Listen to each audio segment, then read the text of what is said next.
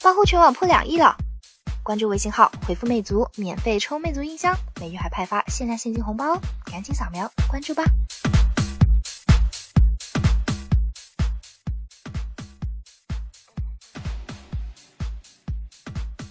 最强最值得买的数码产品，为你总结每周数码降价榜，哪些最值得买，哪些你最想买？记得收看鸡巴秘籍。开学季里，学生党消费欲望和实力相当雄厚，手机厂商也抓紧了机会搞促销发新机，好不热闹。魅族魅蓝系列机型一向是轻廉良品的代表。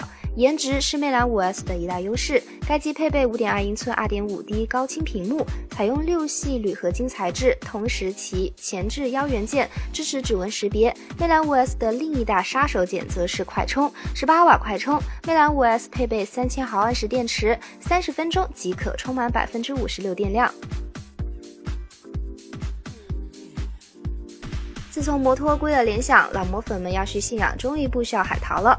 作为联想去年的钢顶之作，Moto Z 凭借创新的模块化和5.2毫米超薄机身，Moto Z 支持 Moto Mods 模块化扩展，无需任何设置与连线，只需轻轻扣上自动识别电池、JBL 音响、投影仪等模块。但其售价一直维持在四千上下，这个尴尬的价位，可能更多的消费者会选择华为或苹果旧大机子了。但如果你想另类一点，这款机还是值得推荐的。荣耀 V 九新鲜出炉，趁热乎，下手刚刚好。作为荣耀 V 八续作，荣耀 V 九有着更高的配置和更高的颜值。设计上，荣耀 V 九采用一体化金属机身设计，但更显纤薄，有媚艳红、极光蓝、幻夜黑、铂光金，一共四种配色可选。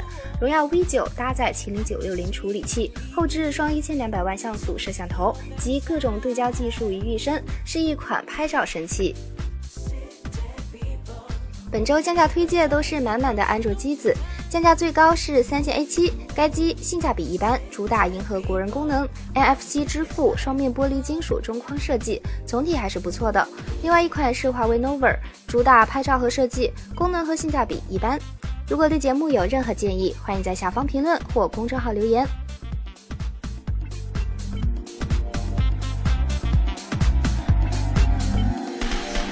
this routine is。